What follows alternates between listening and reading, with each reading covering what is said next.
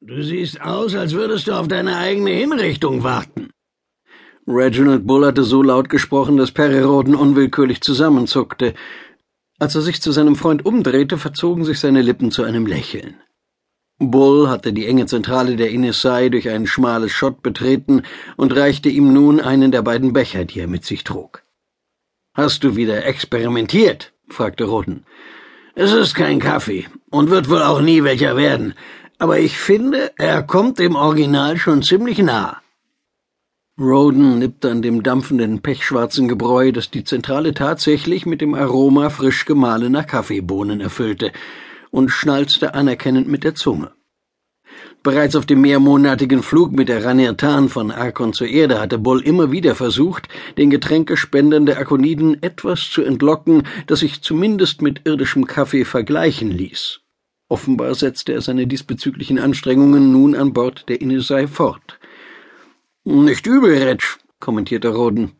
Etwas metallisch im Nachgeschmack, aber sonst da hat dieses Schiff während der ganzen Zeit, in der es im Boden Sibiriens versteckt lag, die irdischen Datennetze abgehört. Aber einen vernünftigen Kaffee kriegt es trotzdem nicht hin. Bull seufzte. Ich wünschte, ich hätte ein paar Bohnen von der Erde mitgenommen. Diesem störrischen Bordrechner zu erklären, wie ein guter Arabica schmecken muss, ist schwieriger, als im alten Grieskram Leslie Pounder einen Tag Sonderurlaub abzuringen. Roden lachte, und wandte sich wieder dem Holo zu, das die unmittelbare Umgebung des Essad-Aufklärers zeigte und wie ein großes Fenster in den Weltraum hinauswirkte. Die Inesai flog mit geringer Geschwindigkeit durch die Randbereiche des Asteroidengürtels, der sich zwischen den Planetenbahnen von Mars und Jupiter durch das Sonnensystem zog.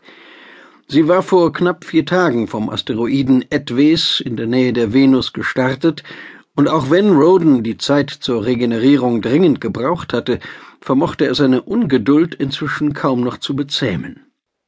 Die zweimalige Erweckung des Ascotavir mit Hilfe des Enterons hatte ihn an die Grenzen seiner Kraft geführt. Reginald Bull hat ihm sogar vorgeworfen, sein Leben leichtfertig aufs Spiel zu setzen.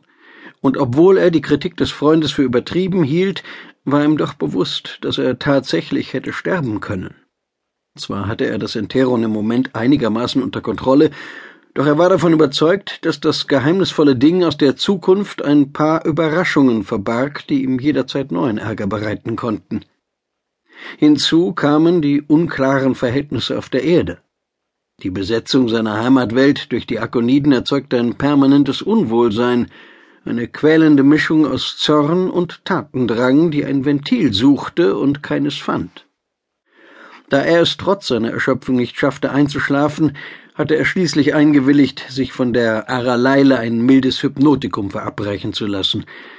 Die innere Unruhe hatte ihn allerdings auch dann nicht losgelassen, und er war mehrfach schweißgebadet in seiner winzigen Kabine aufgewacht, ohne sich an die Traumbilder erinnern zu können, die ihn gequält hatten.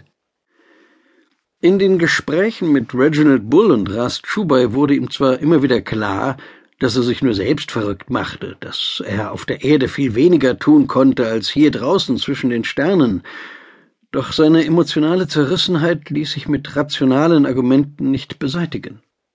Jeder Tag, an dem das Protektorat Arkons über die Erde herrschte, war ein Tag zu viel. Es war nur eine Frage der Zeit, bis die Spannungen zwischen Menschen und Besatzern eskalierten, und zumindest Reka Chetzkel, der militärische Oberbefehlshaber des Protektorats, wartete nur auf eine Gelegenheit, um mit aller Härte gegen die Menschen vorzugehen. Bull kannte ihn lange und gut genug, um ihm die Besorgnis vom Gesicht abzulesen. Der ungebrochene Optimismus und die damit verbundene burschikose Art seines Freundes halfen ihm dabei, seine Gedanken zu ordnen und sich auf das zu konzentrieren, was wichtig war. Wenn er dem Sonnensystem jetzt den Rücken kehrte, dann ließ er die Menschen nicht im Stich, sondern suchte dort nach einer Lösung aller Probleme, wo er die größte Aussicht hatte, fündig zu werden. Auf Derogvanien.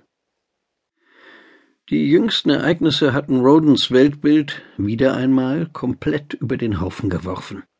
Jahrtausende lang hatten die Bewohner der Erde geglaubt, allein zu sein. Das Sonnensystem gehörte den Menschen, und der dritte Planet war der einzige, der intelligentes Leben, ja überhaupt Leben hervorgebracht hatte. Das stimmte in gewissem Sinn immer noch. denn die Orrestan und die Erkarem lebten im Verborgenen.